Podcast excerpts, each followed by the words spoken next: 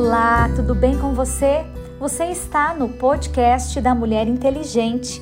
Eu, pastora Karina Tudela, e você na jornada da leitura bíblica diária. E hoje é o dia 11 de abril. Estamos lendo a Bíblia há 101 dias. Aleluias!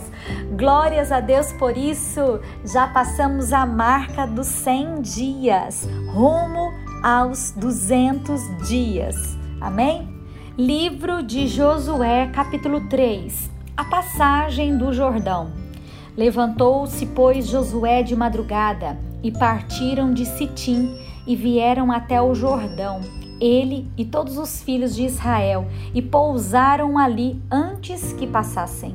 E sucedeu ao fim de três dias que os príncipes passaram pelo meio do arraial e ordenaram ao povo, dizendo: Quando virdes a arca do concerto do Senhor, o vosso Deus, e que os sacerdotes levitas a levam, parti vós também do vosso lugar e seguia. Haja, contudo, distância entre vós e ela, como da medida de dois mil côvados, e não vos chegueis a ela, para que saibais o caminho pelo qual haveis de ir, porquanto por este caminho nunca passastes antes. Disse Josué também ao povo: Santificai-vos, porque amanhã fará o Senhor maravilhas no meio de vós. E falou Josué aos sacerdotes, dizendo: Levantai a arca do concerto e passai adiante deste povo.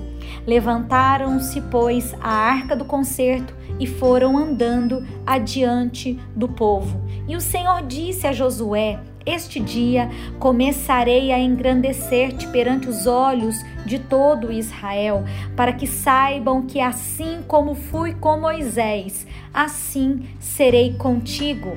Tu, pois, ordenarás aos sacerdotes que levam a arca do concerto, dizendo: Quando vierdes até a borda das águas do Jordão, parareis no Jordão. Então disse Josué aos filhos de Israel: Chegai-vos para cá e ouvi as palavras do Senhor o vosso Deus.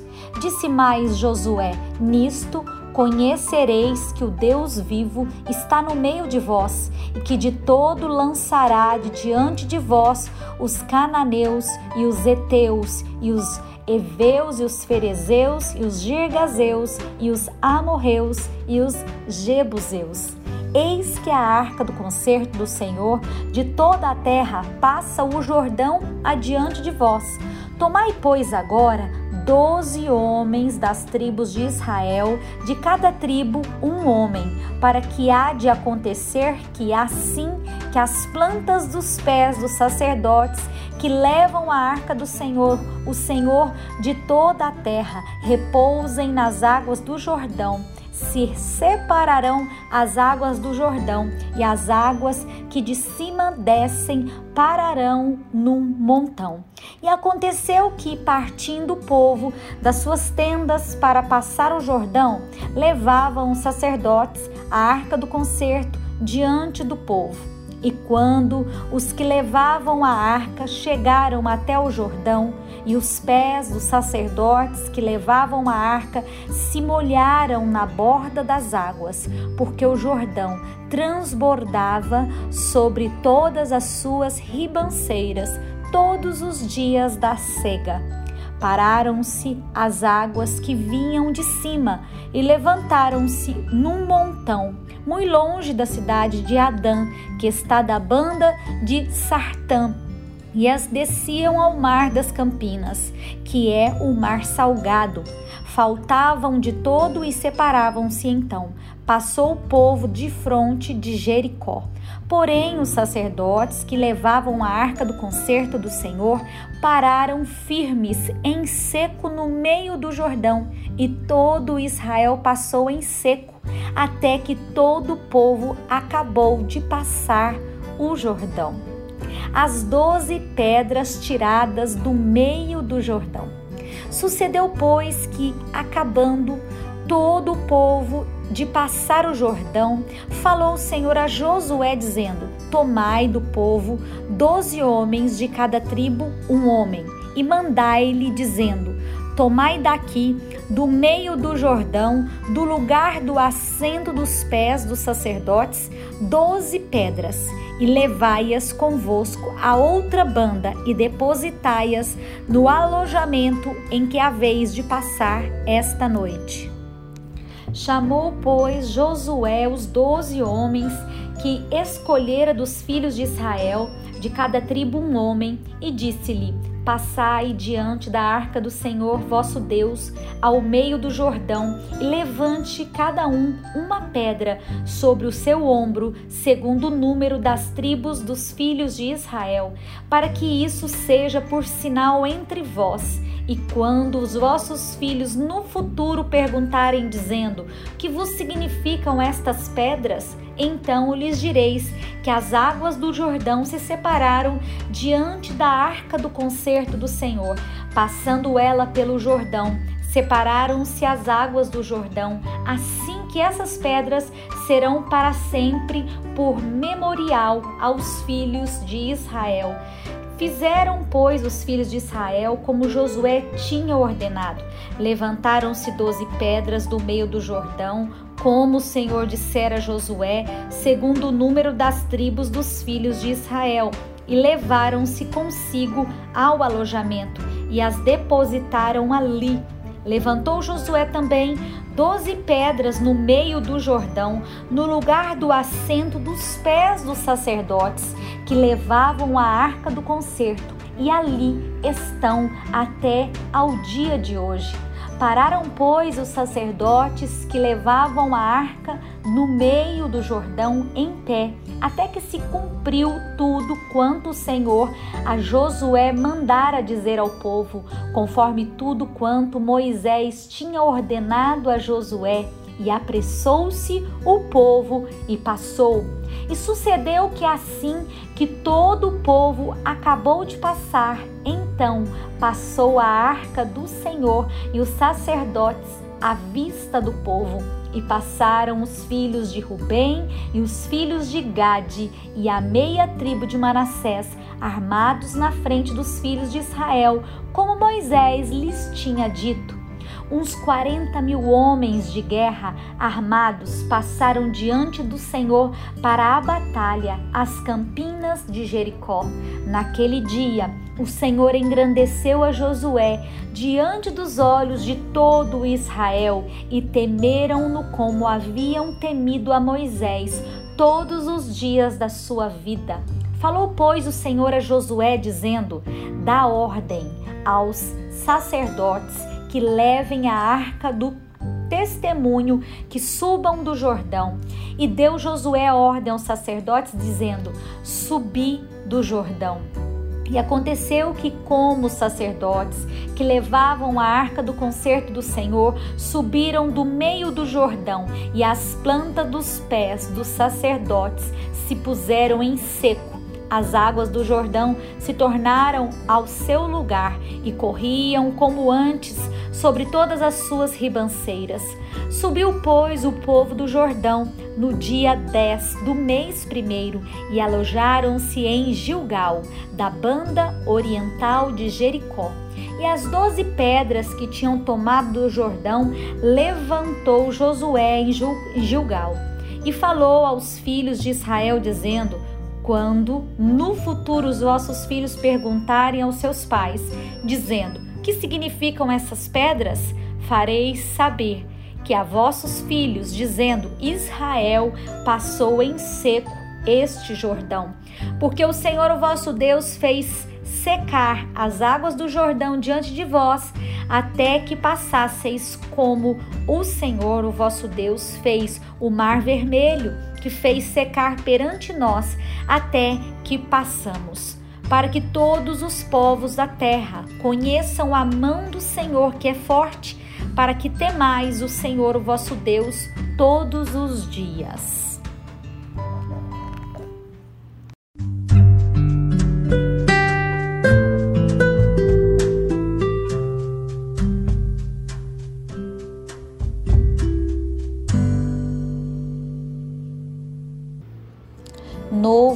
Testamento. Lucas capítulo 14, versículo 7. a parábola dos primeiros assentos e dos convidados. E disse aos convidados uma parábola, reparando como escolhiam os primeiros assentos, disse-lhes: Quando por alguém fores convidado às bodas, não te assentes no primeiro lugar, para que não aconteça que esteja convidado outro mais digno do que tu. E vindo o que te convidou a ti e a ele te diga: dá o lugar a este, e então com vergonha tenhas de tomar o derradeiro lugar. Mas quando fores convidado, vai e assenta-te no derradeiro lugar, para que quando vier o que te convidou, te diga: Amigo, assenta-te mais para cima. Então terás honra diante do que estiverem contigo à mesa. Porquanto qualquer que a si mesmo se exaltar será humilhado, e aquele que a si mesmo se humilhar será exaltado. E dizia também ao que o tinha convidado: quando deres um jantar ou uma ceia, não chames os teus amigos, nem os teus irmãos, nem os teus parentes, nem vizinhos ricos, para que não suceda que também eles te tornem a convidar e te seja isso recompensado. Mas quando fizeres convite, chama os pobres, aleijados, mancos e cegos, e serás bem-aventurado, porque eles não têm com que te recompensar, mas recompensado serás na ressurreição dos justos a parábola da grande ceia. E ouvindo isso, um dos que estavam com ele à mesa disse-lhe: Bem-aventurado que comer pão no reino de Deus. Porém ele lhe disse: Um certo homem fez uma grande ceia e convidou a muitos. E, à hora da ceia, mandou o seu servo dizer aos convidados: Vinde, que já tudo está preparado. E todos, a uma, começaram a excusar-se. Disse-lhe o primeiro: Comprei um campo e preciso ir logo. Rogo-te que me hajas por escusado. E outro disse: Comprei cinco juntas de bois e vou experimentá-los. Rogo-te que hajas por escusado. E outro disse: Casei e, portanto, não posso ir. E voltando aquele servo, anunciou essas coisas ao seu senhor.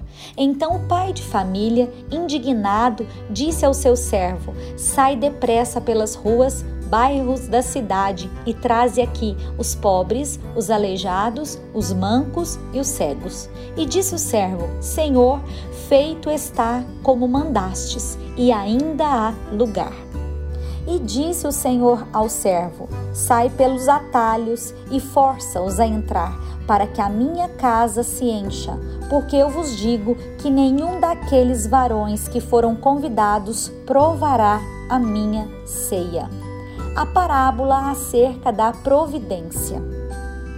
Ora, ia com ele uma grande multidão e voltando-se disse-lhe: se alguém vier a mim e não aborrecer ao seu pai e mãe e mulher e filhos e irmãos e irmãs e ainda também a sua própria vida, não pode ser meu discípulo. E qualquer que não levar a sua cruz e não vier após mim, não pode ser meu discípulo. Pois qual de vós, querendo edificar uma torre, não se assenta primeiro a fazer as contas dos gastos para ver se tem com que acabar? Para que não aconteça que depois de haver posto os alicerces e não a podendo acabar, todos os que virem comecem a escarnecer dele, dizendo: Este homem começou a edificar e não pôde acabar. Ou qual é o rei que, indo à guerra a pelejar contra outro rei, não se assenta primeiro a tomar conselho sobre com dez mil pode sair ao encontro do que vem contra ele com vinte mil? De outra maneira, estando o outro ainda longe, manda embaixadores e pede condições de paz? Assim, pois, qualquer de vós que não renuncia a tudo quanto tem, não pode ser meu discípulo. Bom é o sal, mas se ele degenerar, como se adubará? Nem presta para a terra, nem para o monturo, lança-no fora. Quem tem ouvidos para ouvir, que ouça.